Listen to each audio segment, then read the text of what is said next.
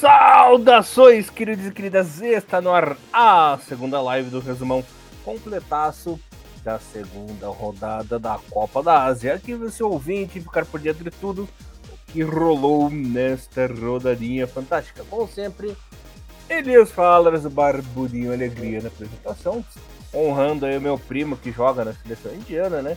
E comentários de Mr. Thiago Bom Tempo e o Mr. Thiago Henrique Cruz. Antes de destrincharmos aí tudo o que aconteceu nessa segunda rodada, queria que o nosso querido Thiago Bom Tempo comentasse alguma coisinha do que foi essa lastimável derrota da seleção japonesa pro Iraque pelo placar de 2 a 1 Conta para nós essa tragédia aí, Tiagão. Falta aí, aí a sua opinião. Por favor. Bem, boa noite. É, foi é, a pior atuação do Japão desde aquela derrota para Costa Rica na Copa do Mundo, né? Mas enfim, vou falar aqui bem rápido. É, quem quiser saber mais detalhes, é, já tem a, a, o podcast anterior e também a, a minha matéria lá no Futebol no Japão, na, na página do GE, só procurar lá. Mas, enfim, é, tentando ver um pouco o lado positivo né, de, de tudo isso, até nas piores derrotas tem um lado positivo, é que é melhor perder agora, que ainda dá para recuperar, do que perder no mata-mata, mas é, as falhas individuais custaram caro nesse jogo. É, teve a falha do, do Zion Suzuki, teve falha do, do Sugawara na defesa, mas para mim o pior do jogo foi o Hiroki Ito, porque ele é aquele jogador que é muito consistente, consistentemente ruim. A maioria dos jogos dele são muito ruins pela seleção japonesa, e nesse jogo contra o Iraque também ele foi ruim o jogo inteiro, errando cruzamento, apoiando mal o ataque, tomando decisões erradas, enfim. É, tomara que o Nakayama volta logo na terceira rodada, o Nakayama que é o titular nessa posição, ele já ficou fora na, da, primeira, da primeira rodada, nessa segunda ele ficou no banco, mas não entrou. Quem sabe na próxima espero já ver ele como titular. É, o ataque do Japão não funcionou, né? A gente só teve duas finalizações o jogo inteiro, sendo que uma delas foi o gol já nos acréscimos e por causa de um erro da defesa do Iraque, né? o único erro que eles fizeram. Incrível que naquele jogo contra a Indonésia, a defesa do Iraque teve é, vários momentos em que eles, os zagueiros falharam, erro da zaga, erro de saída de bola, erros assim até bobos aí contra o Japão, de repente eles viram aqueles monstros que não perdem uma jogada. É, nem, pare, nem parecia né, que, que, eram os mesmos jogadores. Mas enfim, o Moriaço vai ter que fazer mudanças para esse segundo jogo, vai ter que mudar o ataque, quem sabe finalmente botar o, o Edinha de titular, né? Até nem sei por que ele não foi titular nesses, nesses primeiros jogos, talvez um rodízio que ele gosta de fazer, meio que já poupando os jogadores, já sabendo que no mata-mata vai ser mais importante. É, e também talvez uma questão assim crucial que eu realmente não tenho ideia do que o Moriaço vai fazer vai ser quanto ao goleiro. Se ele vai tirar o Zion, se ele vai botar o Maekawa, porque uhum. sendo sinceros, é, o Maekawa não é melhor goleiro que o Zion, é. mas a fase do Maekawa é, é uma, ele tá numa fase boa. O Maekawa é um goleiro inseguro, mas que tá numa fase boa, que vem de uma boa temporada na J-League, ele é mais experiente. Enfim, pode ser que o Moriaço talvez queira dar uma chance para o nesse terceiro jogo, para depois voltar com o Zion nas oitavas, que eu acredito que o projeto é mesmo ter ele como titular é, nessa Copa da Ásia, pelo menos enquanto não tem o Daniel Schmidt ou o Kosuke Nakamura disponível. Enfim, é, e também é, ficou meio que já definido que o Japão não passa mais em primeiro no grupo, né? É, o Iraque já está classificado como primeiro, o Japão só pode passar em, é, em segundo, ou às vezes se acontecer mais outro desastre e não ganhar da, da Indonésia, ainda pode passar em terceiro, né? E aí vem esse, esse pensando no mata-mata, né? É, o Japão saiu do caminho teoricamente mais tranquilo, né? Que só pegaria um outro candidato ao título na semifinal. E agora a gente pode até imaginar o pior cenário possível que seria jogando com a Coreia nas oitavas, e se for avançando, pegar o Irã nas quartas, o Catar na semifinal, enfim. É, ficou, ficou meio complicado, mas acho que ainda não é o fim do mundo. Talvez até a Coreia é, queira passar em segundo para não pegar o Japão, então tem. É, vamos ver o que, que, vai acontecer na terceira rodada. A Coreia do Sul que também andou tropeçando aí nessa rodada. Vamos abrir já de cara aí. Eu ouvi comentado semana passada que o Qatar já havia se classificado, né? Venceu a equipe da Tadiquistão. Que esse foi um jogo muito bom, por sinal. A seleção da Tadiquistão realmente tá impressionando todo mundo, né? Um time organizado, taticamente assim perfeitinho, suas linhas é, obedecem direitinho, né? A formação que, que é utilizado. O técnico parece o Dr. Willy lá do, do Mega Man, mas ele é um cara super inteligente. Talvez por ser meio maluco, ele é um cara super Dr. inteligente. Willy. Ele é igualzinho. Cara, agora que você me falou que eu liguei uma coisa na outra. É um time assim que tá jogando bonitinho, cara. Tá representando bem aí nessa Copa da Ásia. Conseguiu segurar bem o Rojão com a seleção do Qatar que tá voando, né? Perdeu só de 1 a 0 O time do Qatar teve mais chances aí de, de matar o jogo, mas eles se defenderam muito bem, né? Por outro lado, quem vem decepcionando é a nossa querida China, né? Mais uma vez em um 0 a 0 horroroso empatou com o Líbano, Líbano que é um dos piores elencos aí também dessa Copa da Ásia, conseguiu dar um caldo, conseguiu pressionar em alguns momentos a seleção da China, quase chegou a fazer 1 a 0 se não fosse a falta de pontaria ali da, dos atacantes do Líbano e aquele contra-ataque desorganizado, né? Se fosse um pouquinho mais pensado, mais cauteloso, assim, a equipe do Líbano poderia até ter chegado a fazer um golzinho, mas devido a essa afobação, a China levou sorte e não perdeu o jogo, né, Bom Tempo? Meu Deus do céu, o que está acontecendo com essa China? É, a China a gente já imaginava que não ia fazer um bom torneio, né? Mas acho que dentro do que a gente esperava que a China não fosse fazer no torneio, acho que para a China não tá tão ruim assim, porque eles conseguiram dois empates, dois 0 a 0 jogando mal, mas agora vai enfrentando a última rodada um Qatar que já está classificado, que mesmo se perder ainda passa em primeiro, então é um jogo para o Qatar assim, botar todos os reservas possível para descansar todo mundo. E é a chance de ouro que a China podia querer, né? Vai enfrentar o time mais forte do grupo, mas total, os caras totalmente relaxados, né? É, os caras vão estar tá em ritmo de treino, então para o Qatar não vai fazer a mínima diferença e a China aí tem uma, uma grande vantagem. É, e do outro jogo, né, o Tadiquistão é uma seleção que está surpreendendo, né, que está fazendo boas partidas dentro das grandes limitações dele. Até uma pena que o Tadiquistão ainda não fez um gol, só tem um ponto e acho que vai ser o jogo da vida deles, né, e contra, contra o Líbano para buscar o que seria uma classificação histórica para essa seleção que é legal de ver o Tadiquistão jogar, né? Eles jogam para frente mesmo, futebol ofensivo, corajoso, né? seria uma boa recompensa vai ser esse duelo aí da, da espada contra o escudo, né? O Tadiquistão muito ofensivo e o Líbano aquela retranca total, mas acho que o Líbano vai tentar jogar um pouquinho mais para frente, né? Porque senão se nem quando o time mais teoricamente mais fraco eles não forem pro ataque, né, vai classificar como.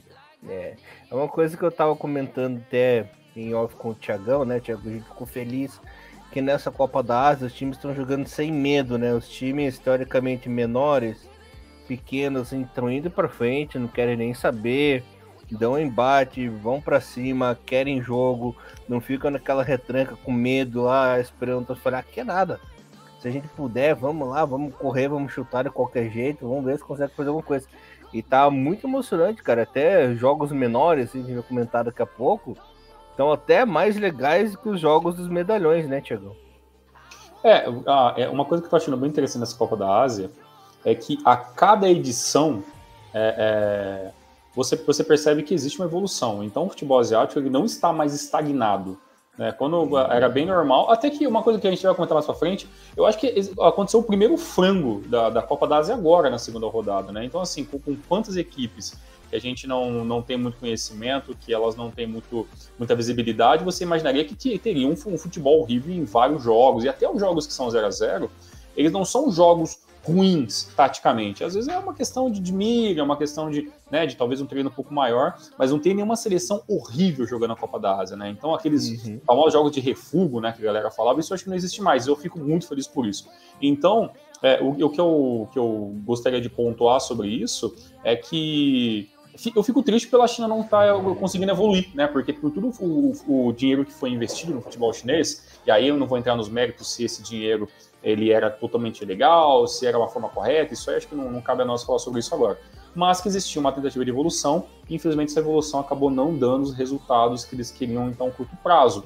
Mas está classificando até o momento, né? A China tem, tem todas as chances de classificar. Eu estava até dando uma olhadinha aqui, que no caso da situação desse grupo A, A, a, China é um dos cinco times que ainda não tomaram gol. Apenas cinco times ainda não tomaram gol nessa, nessa Copa do Mundo, Copa do Mundo, nessa Copa da Ásia, né? Que para muitos times são basicamente a Copa do Mundo uhum. particular de cada um, né? Até esse momento, né, na segunda rodada, apenas Catar, China, Austrália, é, Uzbequistão, né, e a Tailândia são as únicas equipes que ainda não tomaram gols é, nessa, nessa Copa da Ásia. Então, assim, a China com certeza é, é surpreendente que com o futebol às vezes bem desajeitado em alguns primeiros momentos, é uma equipe que pelo menos defensivamente está conseguindo se virar, é, mesmo como é, contra elencos que poderiam fazer gol. E o interessante, a China de novo perdeu algumas chances claras, né? Então o problema da China não é só não é a defesa, mas sim meio para frente que vem com tendo dificuldades e um pouco de sorte, né? A, esse jogo da, da, da, equipe do Qatar, né, dessa, dessa segunda rodada, é mais um jogo que você percebe o quanto o quanto o Qatar evoluiu e passeia nesse grupo, né? Sem dificuldades nenhuma, com, com os, os reservas hoje. Olha que incrível isso, hein? Hoje, os reservas do Qatar provavelmente são tão competentes quanto a, a, equipe principal da China. E isso, pensando em 10 anos atrás, era impossível de, de, se, de se, comentar, né? E, e, por lado da China, né, Elias? É, olha o que aconteceu aquela geração chinesa, né, de, de, dos anos 2000, que se passaram para o começo de 2010, todos os jogadores que eram é, trazidos de forma é, de jogadores de fora que acabaram se tornando ali jogadores da seleção local, e a seleção né, hoje passa por problemas semelhantes, problemas diferentes que a gente poderia imaginar de 10 anos atrás. Enfim, grupo A bem interessante. Eu ainda acho que a China tem todas as condições de passar de fase e eu acho que quando fazer isso, é, é, vai acabar finalizando bem a sua passagem na Copa da Ásia, porque time que não faz gol, uma hora toma e não vai conseguir é. fazer, e aí não vai ter muito o que fazer mais para ter andamento nessa, nesse sonho chinês de voltar aos, aos, às cabeças do futebol asiático.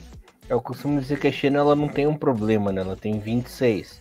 É, tem 26. Então, mais do que isso, hein? Mais do que, mais do que os 26 é todos os problemas é, internos que a Federação é. Chinesa, é, devido à Covid, devido a todos os investimentos e os times que não conseguem se manter abertos e fecham, problema financeiro, a China tem muito mais de 26 problemas, Elias. Eu acho que é uma federação inteira de problemas e isso não se resolve do dia para noite. Complicado. Mas quem está muito bem, obrigado, e mais uma vez tirando leite de pedra, né? É o nosso querido Arnold, né? A Austrália conseguiu vencer aos trancos e barrancos a Síria pelo grupo B por 1 a 0 Mais uma vez, nosso querido Irvine, né? Tentando resolver a parada. Ficou muito bonito, por sinal, né? Dominou daquele jeito, daquela girada seca e fez o gol. A Austrália, que era uma das equipes que estavam em baixa, né? Embora tendo bem na Copa do Mundo, a gente sabe como é que tá a situação ali da Austrália. Conseguiram vencer, estão classificados, já garantidos aí na próxima fase. E o Uzbequistão conseguiu renascer, né? Derrotou por 3 a 0 na seleção indiana. É, o faz, faz o Elev fez o primeiro gol. O Sergiv e o Narzulaev ainda no primeiro tempo, né? A Índia que foi um time que cresceu bem, evoluiu bem, mas ainda tem aquele problema que tá muito cru, né, Tiagão? Que a gente citou ali no último programa, é um time que ainda marca a bola, não marca bem os jogadores, as linhas um pouco perdidas. Chetri mais uma vez perdendo outro gol incrível quando ainda estava 1 a 0, né? Teve a chance ali de empatar o jogo e não empatou, então complicado. A China assim é uma daquelas seleções que cresce dali, mas perde dali, né? Vai devagarinho assim, não sei como que vai ficar a situação dos chineses, dos, dos indianos nos próximos anos, né? Mas infelizmente a, a Índia já não tem mais chance de classificação, porque a Austrália nesse momento é líder com seis pontos, os Uzbequistão em segundo com quatro, a Síria é em terceiro com um e a Índia não tem nada. Muito difícil da Índia conseguir uma classificação para a segunda fase, porque embora acabar vencendo o jogo ali por, por algum placar e ficar nos três pontos, o saldo dela é muito ruim, né? Saldo de menos 5 e esse saldo de gol aí pode é, custar caro para a seleção indiana, que eu acho bem difícil de se classificar. Né? É, a, seleção, da Índia é uma daquelas que ainda estão em busca do seu primeiro gol no, no torneio, né? Então, uhum. é, realmente, a, a seleção da, da, da, Índia, eu imagino que, principalmente você que conhece mais, eu, eu admito meu conhecimento quase zero do futebol indiano, que é o quanto talvez ele poderia ter evoluído, né, para chegar nesse momento, mas ainda não, não é o suficiente. O, eu até acredito que o futebol indiano tem muito que aprender e acho que vai começar a, a, melhorar isso com o passar do tempo. Agora eu acho que é uma boa vitrine essa Copa da Ásia.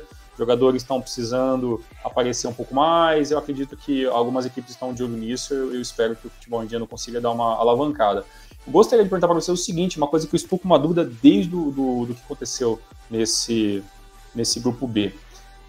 Essa Austrália, ela começou a convencer mais vocês que talvez seja uma equipe que vai amadurecendo e pode ser um problema lá na frente, ou ainda a Austrália não é, a, a não é nem perto daquilo que vocês imaginavam que, que, poderiam ser, apesar dos problemas que a gente sabe e já discutimos aqui no último programa que eles existem. É, é que a Austrália ela tem um grande problema, né? Os jogadores que estão se destacando, infelizmente, são os mais velhos, que já estão fechando aí o seu ciclo de carreira profissional, já estão ali com seus 29, 30, 32, né? Então, são poucos jogadores que estão abaixo dos 25, 26 ali. Então, é um ciclo muito curto, vai no máximo ali para 2026 e depois como é que vai tapar esse buraco, né? Então a Austrália tem que torcer para que nesses três anos que faltam aí para dois anos, né, na verdade, para a Copa do Mundo 2026 apareça uma piazada nova aí que possa ajudar nos próximos ciclos, porque senão complica, né? A Austrália lembra muito a Itália, né? Que é a Itália que geralmente os jogadores acima dos 26 que começam a evoluir, começam a ficar melhor, começam a jogar bola, né? E a Austrália tá imitando isso dos italianos. Daqui a pouco vai ter uma seleção sobre 40 igual os italianos, né, Volteu? É, eu acho que foi o, o, segundo jogo da Austrália sem convencer, né? Fez duas partidas, ganhou duas partidas contra dois adversários mais fracos, já está classificado, mas ainda não convenceu em nenhum dos dois jogos. Uhum. A Síria só não aprontou para eles porque os atacantes jogaram muito mal. É, até uhum. que a Síria tem alguns bons jogadores, como os que eu gostei nessa Copa da Ásia, lateral direito, o Abdul Rahman Vaz, eu também gostei dos dois pontos, Assuades pela direita, o Ramadan pela esquerda, mas a Síria está muito mal de atacante, infelizmente, né?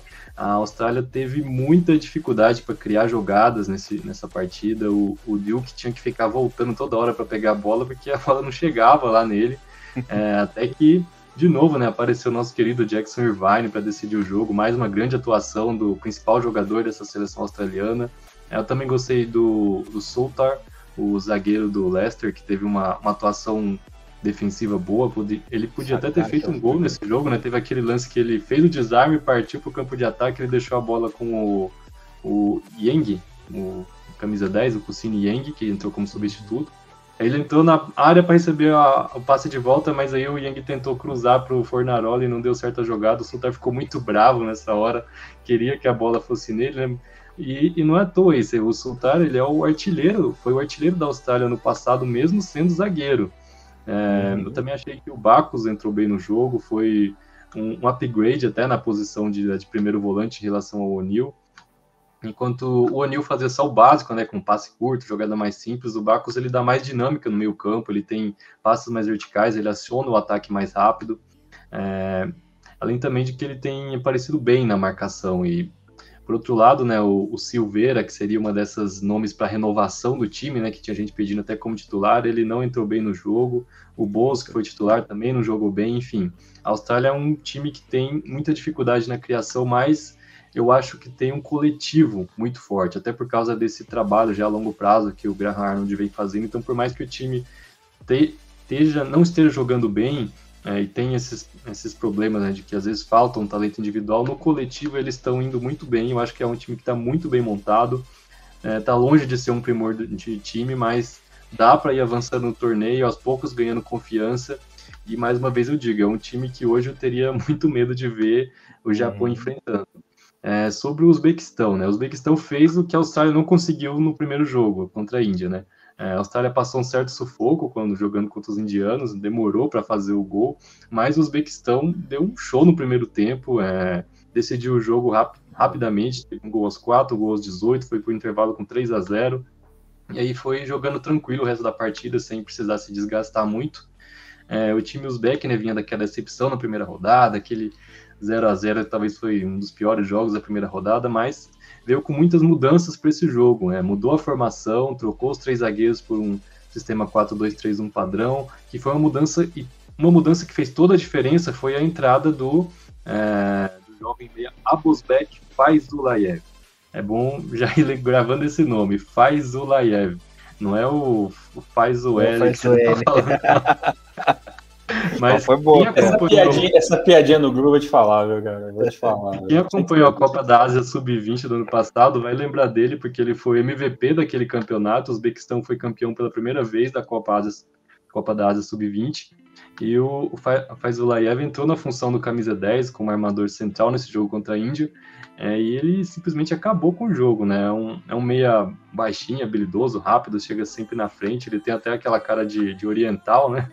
É, tem tudo para ser uma estrela do, do futebol asiático e. Japarov 2.0. É, ele, ele já tá tendo jogando no futebol europeu, né? Ele, já, ele joga no CSKA Moscou, o ex-time do Keisuke Honda, já é titular lá. Ele é nascido em 2003, eu diria que já está até mais desenvolvido que o nosso Kuryu Matsuki, que é o principal jogador japonês hoje com essa idade. Enfim, é, o Fazulaev destruiu esse jogo junto com o Macharipov, que é o camisa 10 e capitão Uzbek. Dá para dizer que apagaram a má impressão deixaram na estreia, né? apesar de que ganhar da Índia era só obrigação, mas vamos ver agora contra a Austrália é, se essa seleção Uzbek mostra um pouco mais do, do potencial que tem. Só uma curiosidade aqui do, do Harry Salter, né? Ele que quase, quase defendeu a seleção da Escócia, né? Ele que nasceu lá na Escócia, teve toda a sua base no futebol escocês, jogou nas seleções ali é, de base da Escócia. Ele tem o irmão dele, né? O John. O John Salter, esse que defende sim, é zagueiro, inclusive titular é, da seleção escocesa. Mas ele acabou optando pela seleção da Austrália, que é a descendência dele, né? Os pais deles, se não me engano, a mãe dele é australiana e o pai é escocês. Ele acabou optando pela seleção da Austrália. E quase, quase, se ele tivesse optado pela Escócia, ele ia repetir aquela dupla, né, de zagueiros que teve no começo dos anos 2000, que eram os irmãos Caldwell, né? O Gary Caldwell e o Steve Caldwell, que faziam parte ali da defesa escocesa no começo dos anos 2000, mas um irmão joga pela Escócia e outro joga pela Austrália. Que bom que o Harry escolheu a Austrália, porque senão a defesa estava perdida.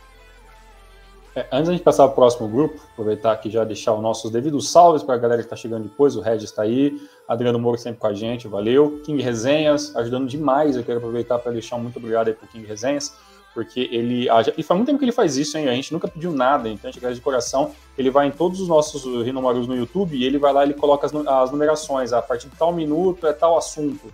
Então ele pega, até na última live ele pegou os grupos e separou tal minuto grupo A, B, C e D e aí assim por diante. Então, Kings, valeu, muito obrigado aí por tanto tempo tá, prestigiando nosso trabalho. É, não sei se eu comentei, mas nosso amigo Regis também está aí de amigo de longa data. Eu imagino que os demais eu já comentei no começo da live. O, alguém perguntou uma coisa que eu achei interessante aqui para a gente puxar um leve assunto aqui, né? O King falou que pelo menos a Áustria indo para a Copa é, e levando em consideração que a Itália ficou fora de duas. Só, com a sua devida proporção, a, a, Austrália ela pode ser realmente essa Itália asiática que pode ficar fora de Copas do Mundo se não, se não, abriu, não abriu os olhos? Ou, sei lá, tem outra seleção que pode ser isso? Que eu acho que a China já está tão tempo que não dá para considerar, né? Então talvez seja a Austrália mesmo. A gente tem que lembrar de uma coisa, né? A Austrália se classificou na repescagem para as duas últimas Copas do Mundo, né? 2018 também? 2018 e 2022, né? 2018, 2018 eliminou a Costa Rica na repescagem. Hum. E 2022 foi o Peru, né? É isso mesmo. É, tá batendo na trave faz tempo. É, o tá. Caramba, Mas agora dobrou as vagas, né? Vai ficar bem difícil. Eles têm que piorar muito ainda pra é. perder essa vaga. Então, é, tem, tem essa vantagem. E só foi pra essa Copa, só foi pra essa Copa porque era jogo único, né? Porque se tivesse ido e volta segundo jogo no Peru, acho que a Austrália ia levar um nabo do Peru lá em Lima e não, não ia pra essa Copa. Difícil, difícil, difícil, difícil. Ah, o André falou que foi Honduras em 2018. Honduras, obrigado. Então é, é continuando aqui, vamos para. Ah, é, Costa Rica estava no grupo do Brasil em 2018, tá certo.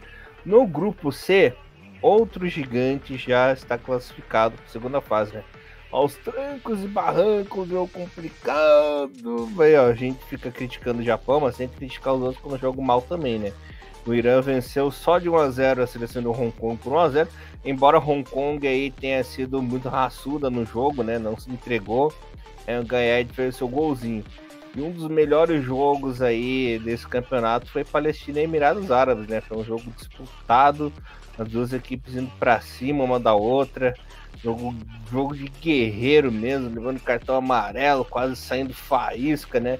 A equipe da Palestina perdendo pênalti ainda no, no primeiro tempo. É, o Emirados Árabes abriu com o Adil, né? Que é aquele jogador que há um tempo já havia citado ali no programa passado, que é muito bom jogador. Depois do segundo tempo, é, o nosso querido Nasser, né, defensivo, num cruzamento. Se fosse o gol dentro da área adversária, teria sido um golaço de cabeça, né? Mas infelizmente ele errou o lado do campo, fez um golaço contra. E a seleção palestina teve várias chances de virar o jogo. Só que mais uma vez, né, falta de pontaria, às vezes até a falta de experiência internacional de alguns jogadores, que muitos jogadores eles são locais, né, ficam restritos ali Palestina e região não conseguiram fazer grande coisa. Defesa dos Emirados Árabes, que é conhecida por ser boa, mas nessa Copa da Ásia tá, tá uma mãe, né? Bom tempo. Tá muito ruim esse sistema defensivo dos Emirados. Tá louco, cara. Pois é, né? O pessoal que já conhece o Paulo Bento lá da época da Coreia do Sul, né? e falar desse time agora, né? Que os Emirados eles se complicaram, né? Num jogo que deveriam vencer sem dificuldade. É, o zagueiro né, o Al-Hamadi, ele até tinha iniciado a jogada do primeiro gol, mas depois ele cometeu o pênalti, foi expulso e os Emirados ficaram com a menos desde os 36 do primeiro tempo. Eu tava até torcendo para a Palestina virar esse jogo. Eles atacaram né, o tempo inteiro. Acho que fizeram Nossa. mais de 60 cruzamentos. Estavam até perguntando na hora da transmissão se não seria um recorde de Copa da Ásia. é, mas só conseguiram esse empatezinho. Mas pelo menos mantém a Palestina até com, com chance né, de se classificar. Uhum. É, vale destacar o Khalid Eissa, o, foi o herói desse jogo, é, um goleiro do, dos Emirados Árabes que fez várias defesas, pegou pênalti.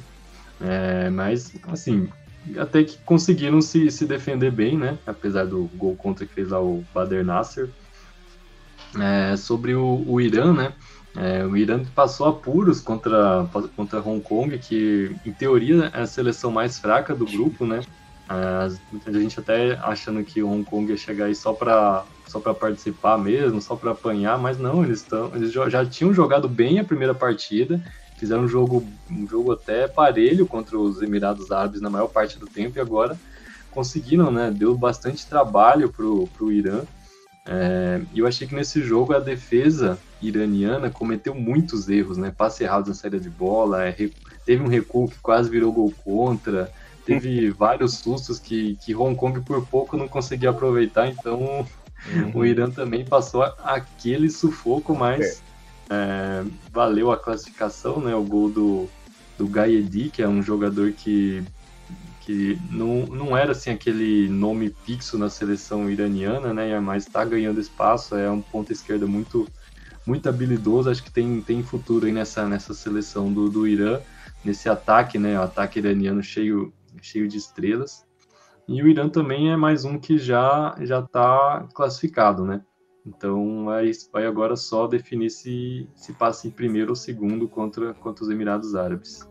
É uma coisa que eu queria falar pro Tiagão aí, que no eu momento o grupo tá nessa situação, Tiagão. Ó, o Irã é o primeiro com seis, Emirados em segundo com quatro, em terceiro Palestina com um, e em quarto Hong Kong com zero. Isso que eu falo para você, Tiagão. É, acho que os Emirados não vai conseguir vencer o Irã. O Irã é, vai vencer a partida. E a Palestina vai jogar a vida contra Hong Kong, né? Então, muito provavelmente a Palestina consiga essa vitória aí e pode tirar mesmo até a própria vaga dos Emirados de segundo lugar, né? Então, vai ser o jogo mais, o jogo mais importante dessa rodada aí. Virou o jogo que ninguém ia dar bola, né? Anos atrás, ah, os dois times já estão tá eliminados, terceira rodada, coisa que acontecia naturalmente antigamente, e agora é simplesmente o jogo da vida, né? O mais importante da rodada. É, a, Palestina ela, ela corre por fora por essa vaga. Se ela vencer, ela vai depender talvez de alguns tropeços para ficar com essa uma dessas, dessas possíveis vagas. O bom que, que pelo que eu estou vendo aqui, é, se, se o Tajiquistão, se a Síria, uma, se essas equipes derem ter problemas na, na última rodada, a Palestina tem todas as condições sim, de ficar com uma dessas quatro vagas. É, imagino que, que seria é, algo muito legal de se ver, a gente sabe da situação do, do povo da Palestina, todos esses problemas, conflitos que não tem nada a ver com futebol, mas que acaba respingando isso, a gente não pode ignorar. É, acho que, que, que, esse grupo, ele foi até melhor do que a gente imaginava, né? Eu acho que gente, todo mundo pensou assim, ah, quando é, a, o grupo do Irã vai ser assistir os jogos do Irã, ver o quanto esse, esse time do Emirados Árabes melhorou, piorou com o passar dos anos, e aí Palestina, Palestina e Hong Kong vão ser jogos que a gente prefere nem assistir, né? Mas para passear. E, e, todos são, e até agora é um grupo legal também de se ver. Acho que essa última rodada vai ser bem emocionante para esse grupo.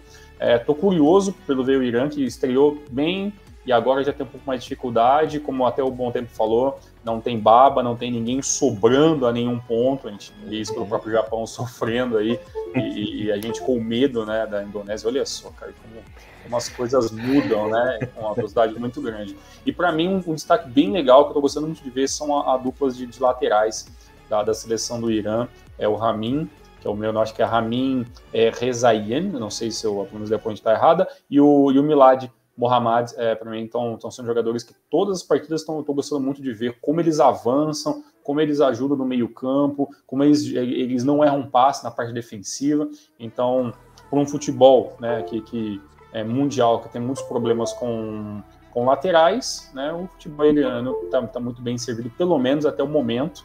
Vamos ver como é que vai ser isso na próxima fase, porque como vocês falaram, né? Já está classificado, agora o negócio é esperar o mata-mata que vai ser mais interessante. Uhum. Agora o famigerado grupo D. Situação atual é a seguinte: Iraque já classificado, primeiro colocado, difícil tirar essa vaga dele. Segundo, uhum. Japão, três pontinhos. Terceiro, Indonésia, três pontinhos. E o Vietnã já eliminado, né? Esse jogo aí é, da Indonésia foi um jogo daqueles que os times se lançaram para um jogo muito legal de assistir, né? Bom tempo, as duas equipes atacando, indo para frente, é, não esperando o adversário ir para cima para cometer algum erro, né? Foram lá, se lançaram. O Asnaui naquele pênalti abriu o placar para a Indonésia que eu até achei que o Vietnã tinha uma força superior, uma técnica maior que essa seleção da Indonésia, mas parece que a raça, o coração aí da pessoal da Indonésia prevaleceu e venceu nessa partida, inclusive o nosso querido aí, o Shin Tae-yong, né, é, escalou muito bem a equipe, deixou a equipe muito bem é, em campo, assim, e esse é mais um elemento aí que pode custar caro nessa rivalidade Japão e Coreia do Sul, com o técnico sul-coreano e com toda a Indonésia querendo jogar água no saque, né? Será que finalmente vai acontecer alguma zebra de Davi Golias nessa Copa da Ásia? Está com medo? Pode dar alguma coisa ruim nessa terceira rodada, justamente pelo técnico aí ser sul-coreano, ou foi um ponto fora da curva aí essa derrota para o Iraque? O Japão vai atropelar essa seleção da Indonésia. A sorte nossa que o Japão venceu a estreia do Vietnã e o Vietnã já está eliminado, né? Porque se tivesse empatado, imagina a confusão que ia ser essa última rodada do grupo, né? Meu Deus. Vocês não acreditam que a questão da Indonésia realmente pode dar esse problema para a gente, bom tempo? Dá para dá imaginar uma Indonésia jogando aberto quanto contra o Japão ou isso é mais medo nosso de, de talvez algum tropeço absurdo? Ou, ou realmente tem possibilidades da Indonésia vir com esse estilo de jogo? Não, a Indonésia não vai jogar no ataque contra o Japão, né? Porque aí a chance deles tomarem a goleada é muito grande. Até porque o Shin Tae-yong é um técnico que conhece muito bem o Japão, então ele vai é, pegar uma estratégia mais cautelosa, mas é, eles vão tentar explorar essas, essas fraquezas do Japão. Né? O Japão já mostrou fraquezas nos dois primeiros jogos, então é, tá aí o caminho para a Indonésia, Indonésia explorar. Né? É, eles estão, a Indonésia está mostrando nessa Copa da Ásia que, como o Elias falou, né, que evoluiu o quanto que eles evoluíram. Uma coisa que eu gostei de ver foi a torcida deles, né? Até porque era, era derby, né? O clássico aí do, do Sudeste Asiático, Vietnã e Indonésia. A torcida indonésia compareceu em massa no estádio, cantando. Fez festa, hein? Todo. Parecia até torcida de clube, parecia a torcida de, da J-League, de time argentino, as músicas que eles cantando lá durante a torcida. É, a torcida cantando né, durante o jogo. É, deu para ver que o povo indonésio é, é, mesmo apaixonado por futebol. Né? A gente viu um pouco uhum. disso na época que o Tóquio Verde contratou o Pratama Arhan, que está jogando de lateral esquerdo titular nessa seleção, e vê aquela avalanche de, de indonésios lá seguindo, comentando no perfil do Tóquio Verde. É, imagina quando essa seleção evoluir, né? Quando tiver mais jogadores se destacando fora do país, é, foi um resultado que me surpreendeu um pouco, porque eu vi o, o Vietnã como atual força número um do, do Sudeste Asiático, junto com a Tailândia, mas um pouquinho acima, porque a Tailândia acabou de trocar de técnico, né? É, também fiquei surpreso de ver que o Nguyen Jinbak, aquele meia de 19 anos que jogou muito bem contra o Japão, foi um, um diferencial no ataque do time do Vietnã, não foi, não foi nem relacionado para esse jogo contra a Indonésia, parece que aconteceu alguma coisa com ele mas é, vale destacar isso da, das torcidas, né? Não só da, da Indonésia, mas a, a Malásia também, né? Teve uma, uhum. uma torcida que, que surpreendeu, né? Fica como assim um, um ponto alto é, dessa, dessa, Copa da Ásia, as torcidas. Muita torcida, era muita torcida fazendo festa, as torcidas árabes também, aquela torcida de Oman lá, o cara com megafone, os batuques, parece Nossa, que a gente tá numa mesquita megafone, lá. Foi todo. muito da hora o megafone. Foi muito Torcida da hora. da Arábia Saudita também fazendo muita festa. Da Palestina, cara, nossa. A torcida da Palestina também fez uma festa muito bonita no segundo jogo. É, torcida da Síria também. Todo, tá todo mundo de parabéns, cara. Todo mundo assim fazendo sua festinha, né? Mas fica aí o destaque mesmo para a torcida da Malásia, da Indonésia e a de Oman no jogo, lá com o cara com o megafone lá infernizou 90 minutos dos dois jogos de Oman aí. Né? Aliás, tá é, empolgado. Falando de torcida, né? É, o, o, número de, de, público presente nos estádios também tem sido um destaque dessa, dessa Copa da Ásia, né? Que a gente tinha até medo quando falava ah, competição no Catar, a gente vê lá na, na ACL os estádios tudo vazio, né? A liga local também não tem um público tão grande, mas talvez até por causa dessa, dessa vibe de Copa do Mundo, né? É, os estádios todos novinhos, é, logo na sequência né, da, da Copa do Mundo. Então a gente teve jogos com públicos bem maiores do que, pelo menos, do que, do que eu esperava que seria uma média da Copa da Ásia, né? Por exemplo, a seleção da casa, o Qatar, eles praticamente lotaram no jogo de estreia, teve, teve um público de 82 mil, é, no segundo jogo deu 57 mil. É, pelo menos na, no início do jogo, né, o público oficial estava lotado. Depois do segundo tempo a gente viu vários vazios no estádio. Não sei se era tarde, o pessoal tinha que voltar, muita gente foi embora. Mas enfim, é, o jogo Palestina e Emirados Árabes teve 41 mil, é, Iraque e Japão teve 38, os da Arábia Saudita também. A torcida da Arábia Saudita também, um, é, comparecendo em massa, teve 41 mil no primeiro jogo, 39 mil no segundo, é, e a média de público dessa Copa da Ásia está em 25 mil, é mais que o dobro da, da edição anterior, que foi, foi nos Emirados Árabes, né? Então fica aí esse, esse destaque do público, né? as torcidas comparecendo bastante no, no jogo, dando assim um, um clima a mais para a competição, né? É, tem duas coisas que contribuem, né? O Qatar por ser bem localizado que é bem centralizado, assim, dá para todo mundo ir tranquilo da Ásia ali frequentar, e também o período de férias, né? O período de o pessoal vai lá curtir as férias, aproveitar. Ah, vamos aproveitar e tirar férias de família no Catar e vamos ver nossa seleção ali na Copa da Ásia, né? Então isso aí ajudou muito. Você também vê muita família nos estádios, né? Criancinhas, mulheres, casais, assim. Então acho que o pessoal acabou se planejando aí, tirar as férias de família, férias coletivas aí, aproveitar e ver os joguinhos, né? Então, muito legal que você consegue ver público de tudo quanto é jeito ali nos estádios. Tiagão, alguma coisinha ou podemos pro grupo E já? Vamos falar de sofrência, vamos falar de Malásia. pois é, Tiagão. Tua Malásiazinha também, cara, no último, no último lance do jogo, o goleirão vai lá, me entrega a paçoca, né? Num chutinho ali despretensioso do Madan, Bahrein ganhou por 1 a 0 da seleção da Malásia, dando adeus aí as chances de classificação, porque o grupo ficou na seguinte situação, né? Jordânia 4 pontos, Coreia 4 pontos, Bahrein 3 e Malásia 0. Difícil aí. É, a Malásia com menos 5 de saldo conseguiu uma coisinha. Por outro lado, a seleção sul-coreana não jogou bem. Falei para você que a Coreia tem um futebol falso ali, né? Grandes coisas. Não jogou bem, empatou, levou sorte, conseguiu empatar o jogo ainda com a seleção da, da Jordânia, né? Começou vencendo o jogo, o gol de pênalti do som.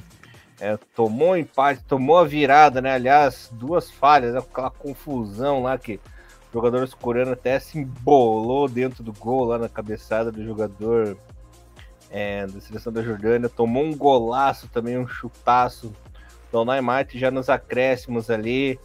A seleção da Jordânia se atrapalhou e se deu empate por 2 a 2 né? Achei que a Jordânia merecia essa vitóriazinha assim já para conseguir o seu primeiro lugar, mas tudo bem, vai acabar se classificando também e fica aí em aberto o possível adversário do Japão aí nas oitavas, né? Bom tempo. A Coreia do Sul também perdidinha em campo, né? Olha, eu achei que a Coreia não quis forçar muito esse jogo. Eu achei que eles você acha que teve corpo mole? Tanto poderiam, acho que, eu acho que fez um pouco sim. Acho que eles não. Eles viram a situação do grupo e pensando. É, pra que forçar? Meio, é, meio que inconscientemente eles não jogaram no máximo. Eu fiquei hum. com essa impressão. É, acho que o único jogador que eu vi ali que tava lutando, fazendo de tudo, era o Som. É, o Son fez uma partida muito boa, até se recuperando da estreia, né, que ele não conseguiu jogar muito bem, é, principalmente na criação, nos passes, o, o Son estava sempre encontrando um companheiro desmarcado, é uma partida muito boa dele, para mim foi o melhor em campo nesse, nesse jogo. É, o Kim min também, que estava lá se superando na defesa, né, fez uma partida muito boa. É, já o Igan, Igan In, que tinha seu destaque na estreia, não jogou tão bem. É, o Imbom, que foi destaque na primeira rodada, também conseguiu ir, ir bem nessa, né? É, tá, participou lá do lance lá do, do gol decisivo da, da Coreia do Sul, que salvou esse pontinho da Coreia do Sul. Mas assim, até pela quando eu vi aquele gol de empate da Coreia, a comemoração do Klinsmann, ele parecia até meio sem graça comemorando. É como se ele falasse, ele falou, não, vou fingir que tô comemorando aqui só para não, não, não, deixar suspeita, mas parecia que ele não, não gostou muito, né? Porque ainda ficou meio em aberto, né? É, quem vai passar em primeiro nesse grupo é se a Jordânia tivesse ganhado já teria decidido o primeiro lugar, né? Mas uhum. tá em aberto aí para a última rodada. É, acho que a tendência é, né? Coreia do Sul, claro, ganhar, ganhar da Malásia, mas acho que eles vão talvez, né, não forçar muito para ganhar de pouco, porque se eles ganharem de uma goleada, que seria um resultado normal, é, é, Jordânia dificilmente vai fazer um placar alto contra, contra o Bahrein, né? Talvez, talvez até nem ganhe o jogo. Mas é, o problema aí é que o Klinsmann tá meio que num, numa situação complicada, porque quem passar em segundo no grupo vai pode evitar o Japão, mas aí joga contra a Arábia Saudita, né? Que deve ser o primeiro do, do grupo F. Então, é, da Coreia do Sul, não, não, importa o que aconteça, vai vir um é adversário. É vai vir com um adversário complicado, né? E talvez é, para o Klinsmann, para o trabalho dele, para a avaliação do trabalho dele, seria ainda pior ele enfrentar a Arábia Saudita numa uma eventual eliminação, porque vão falar, ah, você fez toda essa estratégia para passar em segundo para ser eliminado ainda para um time mais fraco que o Japão, apesar de que para o coreano ser eliminado para o Japão seria inaceitável, né? E eu, uhum. ele seria muito criticado de qualquer jeito e o emprego dele estaria, estaria em risco, né? Mas é uma. Acho que a Coreia ainda, talvez eles ainda não mostrem tudo que sabem contra a Malásia, talvez vão se poupar um pouco, tentar já decidir logo nos primeiros minutos, depois ir se segurando e ver como é que fica a situação do outro jogo, né? É, a Malásia, ela se, se recuperou, né, do, do vexame na estreia, né, levou aquela goleada da Jordânia na estreia, fez uma boa partida até contra, contra o Bahrein, é, Malásia se fez um, conseguiu jogar bem na defesa, né? Aquele sistema com cinco zagueiros, né, 5-4-1 que a Malásia, a Malásia joga. É, foi aquele, aquele drama todo, né? Acabou levando o gol lá no, nos acréscimos, né? De qualquer forma, premiou a insistência do Bahrein, que foi um time levemente superior durante a partida. É, e como eu falei, né? Gostei muito de ver a, a torcida né, da, da Malásia também. É, então é, fica aí esse, esse destaque da. E imaginando, né? Como é que vai ser o futebol do, do Sudeste Asiático no futuro. É um potencial muito grande até para a gente ver futuramente alguns desses jogadores na, na J-League, mas, mas que não façam igual fizeram com o Arhan, né? Que o Tokyo Verde contratou para nunca usar, mas vendo esses jogos, acho que tem alguns, alguns jogadores aí que, que daria para levar, para levar assim, né? Ah, dá. É, para mim, a Coreia do Sul realmente vai fazer esse. tá fazendo esse joguinho mesmo. Eu ainda acredito que o futebol coreano tem uma, tem uma potência de jogar um pouco melhor que isso, então pode ser que eles estão realmente segurando um pouco. Mas é, é como a gente falou, né? Você pode fugir do Japão, mas não tem muito como fugir de problemas, né? Então, assim, até que ponto essa estratégia hoje em dia funciona, né? não uhum. sei, né? É, talvez, ah, eu vou pegar a Arábia Saudita, mas eu posso pegar terceiros lugares depois, algumas zebras, né? Então, uhum. é, eu acho que o Cleveland tá, pode estar tá realmente muito preocupado em um quão longe ele pode ir. Mas, de qualquer maneira, se o Cleveland não ganhar essa Copa da Ásia, ele vai receber críticas de qualquer maneira. Sim. Então, assim, ele está tentando só diminuir o problema que ele pode ter e eu acho legal. Uhum. Eu acho esse tipo de catimbo no futebol asiático, eu acho que é, até demorou, sempre existiu, mas para ficar tão na cara assim, eu tava até demorando e eu acho extremamente válido, faz parte do jogo, enfim. Uhum. É, eu tava dando uma olhadinha aqui que a Malásia, ela, ela, ela é uma daquelas equipes que ainda é, não fizeram gols no campeonato, né? É, são poucas, inclusive, que não fizeram gol. É, o, o, a China, a Tajiquistão e o Líbano né, ainda não fizeram gol, todos do grupo A. Depois, é, Síria e Índia também ainda não fizeram seu, nenhum golzinho na competição. É, do grupo do Japão, todos já fizeram gols, né? E olha como, como o Vietnã melhorou, então, comparado com outras equipes. A Malásia, né, também nunca fez gol. E depois, o, o Kirguistão é a última equipe que ainda não, não balançou as redes. A Malásia, ela, eu estava dando uma olhadinha é, lá nos sites, claro, com o Google Tradutor e talvez eu esteja errando alguma, alguma coisa que eu vou falar. Mas, assim, a expectativa era que pelo menos a, a, a Malásia poderia lutar lutar pela terceira colocação, uhum. lutar por fora. E isso já estava sendo visto como não uma tragédia, mas algo muito abaixo daquilo que esperavam, que assim, a Malas não tem chances de, de, conseguir essa vaga e, enfim, vai ficar por isso mesmo. E o futebol malai feminino parece que aos poucos está ganhando um pouco mais de investimento, seguindo muito o trabalho ali da Filipinas, então assim, a galera está se espelhando entre eles para conseguir evoluir essa questão do, do futebol. E olha, e, e dá para imaginar assim, se a Malásia se imaginava que ela estaria melhor do que Vietnã, melhor do que Indonésia, é, olha, então, como essas equipes é, evoluíram, né, fora do radar de todo mundo, uhum. então é, não vai ter vida fácil para ninguém, até para quem quer evoluir de baixo para o é, escalão intermediário dos times das seleções asiáticas, vai ter que correr muito atrás, porque uhum. a, a, fila tem muitos, muitos concorrentes para isso. Aliás, é, só complementando aqui, eu estava confirmando aqui os critérios de desempate, Uhum. Eu tô uhum. vendo que tanto a Malásia quanto o Vietnã já estão eliminados. Então eles não têm mais chance nem de terminar em terceiro lugar. Que se eles, uhum. mesmo que ganhem o último jogo, né, eles vão chegar com três pontos, mas os outros times do grupo que também tem três pontos já derrotaram eles. Então, pelo confronto direto, não tem mais como nem Malásia uhum. nem Vietnã ficar em terceiro. Então já são as, as duas seleções aí que já estão eliminadas. Uma coisa que o Thiagão havia falado ali, que realmente a Malásia tinha é, como competir por pelo menos essa terceira vaga, porque o Bahrein estava em decadência, né? A Jordânia é sempre uma, uma incógnita do que pode fazer no campeonato. E o futebol da Malásia tem muito investimento, né? Tem muito patrocínio forte, tem, gira muito dinheiro, eles contratam jogadores aí do mundo inteiro, né? Então é uma, uma equipe que tá uma equipe que está em constante evolução, né? Então tem muito patrocinador bom. É uma pena que aconteceu com a Malásia, né? Então fica de lição para o próximo torneio. E abrindo aí o último grupo, o grupo F, que já temos uma classificada. Que a Arábia Saudita que não jogou bem de novo. É, venceu, mas não, não, não, convenceu, né? Bom tempo. Ganhou de 2 a 0 com o gol do Thiagão, né? Mohamed Cano aí sempre salvando a seleção da Arábia Saudita. Aliás, o gol muito bonito, né? Pegou aquele jeitinho de ladinho lá, pá. Até porque o nosso querido. Até porque o nosso querido Salem não tá colaborando nas Copas da Ásia, tá sendo a grande decepção aí do time saudita no campeonato. É, depois que, por sinal, um jogador do Kyrgyzstão foi expulso, aí Carabia conseguiu desenvolver um futebol melhor e fazer esse primeiro gol. Até quando a equipe do Kirguistão estava completa, o time tinha muita dificuldade, conseguia fazer toque de bola, conseguia fazer infiltração, mas na hora de finalizar se peidava todo, né? Não conseguia finalizar direito, ou tocava errado, ou cometia algum erro bobo, né? Depois na etapa final, mais um jogador de Kirguistão foi expulso e mesmo com dois a menos, o Algandi foi fazer o golzinho lá no finalzinho, né? Só nos 40 minutos da etapa final aí, saindo o seu segundo gol.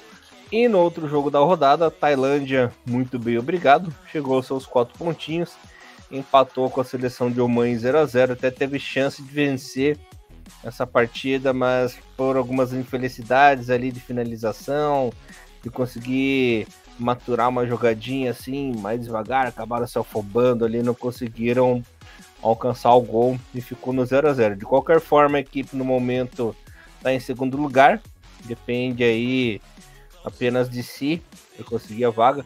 Talvez a Arábia Saudita coloque um time misto ali nessa última rodada, que facilite um pouco a, a vida da Tailândia. E a seleção de Oman tem que correr atrás do prejuízo nessa última rodada. Bom tempo tem a obrigação de vencer a seleção aí do Kirguistão e torcer para que a Tailândia não faça nenhuma gracinha contra a Arábia na última rodada.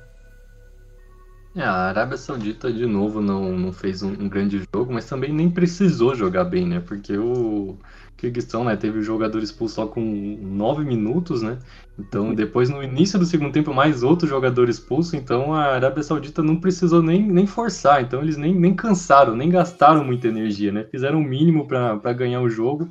É, teve até, até o minuto 84, né, que saiu o segundo gol, então teve, ficava aquele um, um pouquinho daquela tensão, né? Imagina se o Kirguistão do nada vai lá e empata o jogo, mas eles não ameaçaram praticamente o jogo inteiro a, a defesa, né? O trio de zaga da, da Arábia Saudita teve um jogo muito tranquilo, tanto que no segundo tempo o Mantini até tirou um dos zagueiros, né, para botar mais um atacante, porque não tinha a menor necessidade de ter três zagueiros lá não fazendo nada. É, foi um jogo muito tranquilo para a Arábia Saudita e eles vão chegar.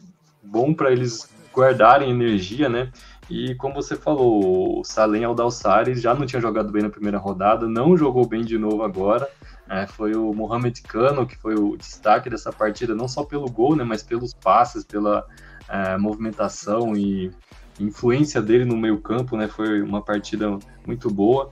E os dois laterais, né, os alas da Arábia Saudita também jogaram muito bem, o Saúde Abdulhamid pela direita e o Alburaik pela esquerda, mas principalmente eles jogaram bem, principalmente porque tiveram muito espaço, né, o Kirguistão com um jogador, depois com dois a menos, eles tinham que fechar o meio, então a, a linha de quatro lá da, da defesa, né, que era, que era cinco e depois teve que virar quatro quando foi expulso, eles, eles meio que diminuíram o espaço entre eles e para fechar o meio ficava aquele espaço enorme né, na, nas laterais. Então a Arábia Saudita podia chegar com maior tranquilidade para chegar na linha de fundo, fazer o cruzamento que não, eles não, não iam fechar, não iam tentar bloquear, sempre dava aquele, aquele espaço lá.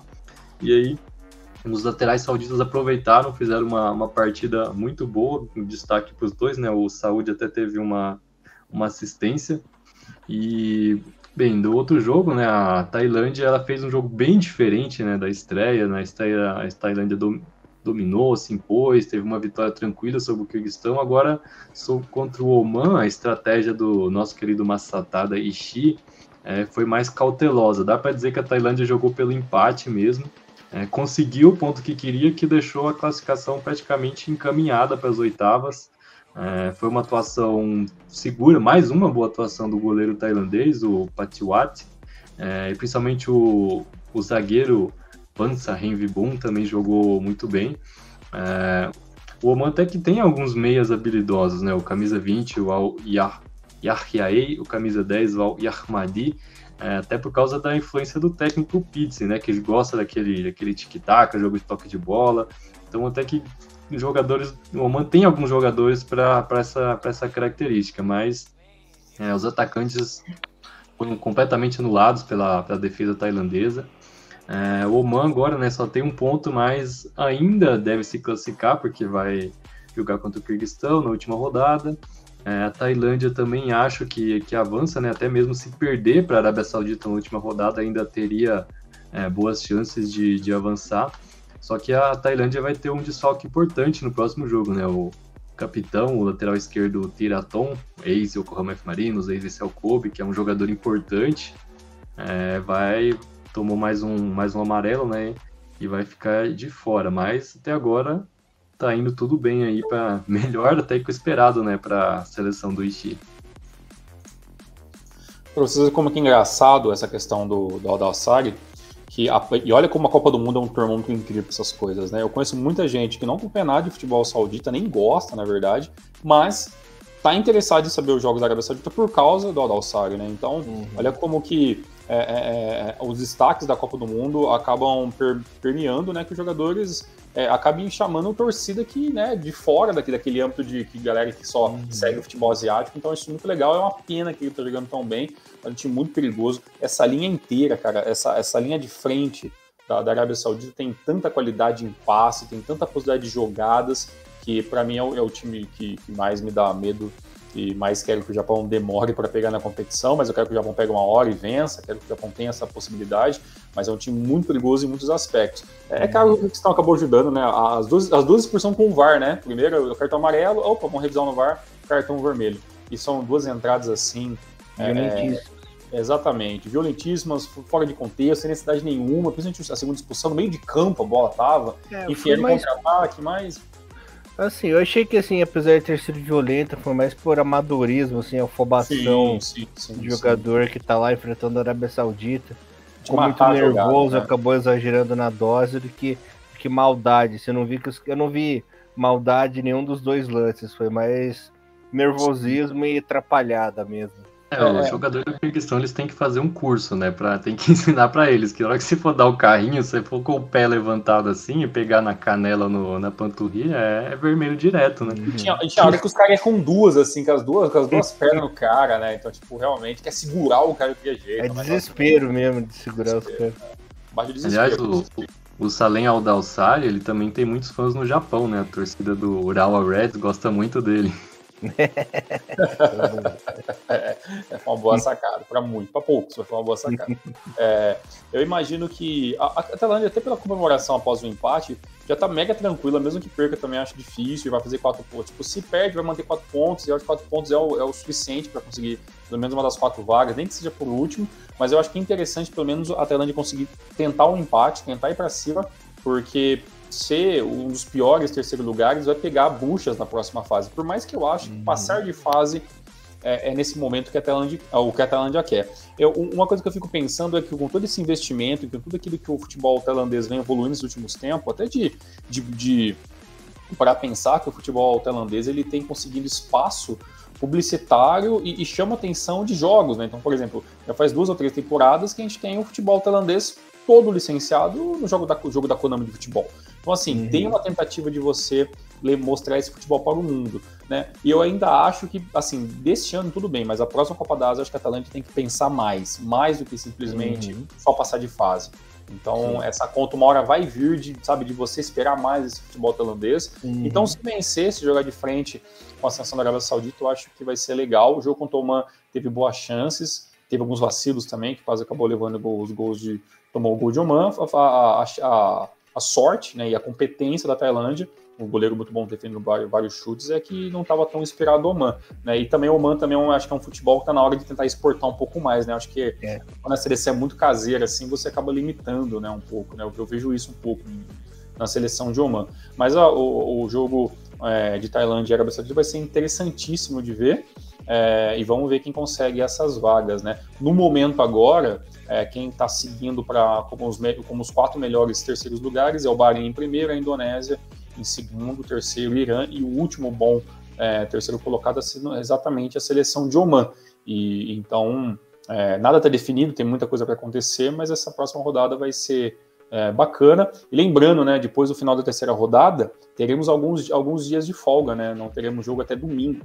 Né? Então, é, o que eu vejo falando também é que Mitoma pode estar pode estar de volta já nas oitavas de final, hum. independentemente de quem seja o adversário, porque se Deixa de jogar as oitavas. É, não, pelo, pelo amor, nem brinca com isso. Mas é que, que esses dias de folga sirvam até para preparação final e o Mitoma, uhum. pelo menos assim, isso, gente, é papo de Twitter, tá, gente? Então, leve, não leve muito em consideração, mas como coisa de torcedor, não tem nada 100%, mas ele continua treinando e ficar do banco de reservas e quem sabe Mitoma já esteja de volta para o Japão nas oitavas de final, que agora toda ajuda é bem-vinda. Hum, uma coisa que eu queria, para encerrar o programa, entrar no assunto com vocês, é a ascensão dos técnicos asiáticos, né? Nessas uhum. seleções aí, você vê é, técnicos japoneses, técnicos sul-coreanos aí comandando as seleções técnicos árabes, né? Então é uma coisa que está crescendo muito aí no, no futebol nos últimos anos e é legal, né? Você ter gente da casa ali, gente do continente comandando essas seleções que muito antigamente era só técnico estrangeiro, né? Era 95%, 96% de técnicos estrangeiros. Em alguns asiáticos, que geralmente o asiático era o treinador da casa, né? Da, do país que ele nasceu. Então, eu tô achando muito bacana assim essa ascensão dos treinadores asiáticos, principalmente sul-coreanos e japoneses aí na, nas seleções, né, bom tempo. Legal que a escola tá crescendo, né? Você vê essa evolução aí no continente e no mundo, né?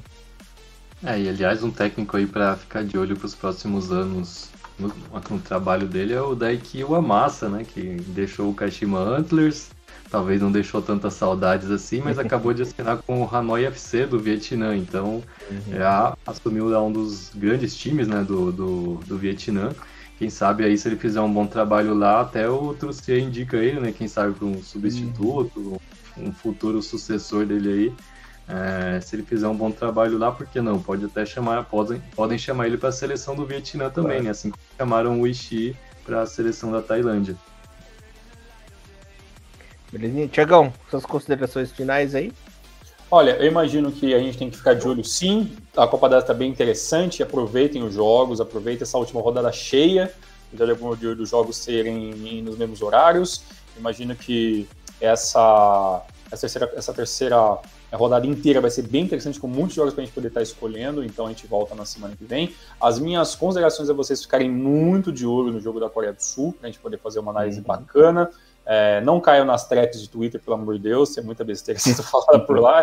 Essa é uma coisa que eu gostaria de deixar todo mundo bem claro. E a minha consideração é que eu acho que essa derrota, por tudo que está sendo falado pelos jogadores japoneses, serviu sim de muito, é, de muito para tentar pegar o que for de melhor positivo e o Japão de ficar eh, e de volta aos trilhos.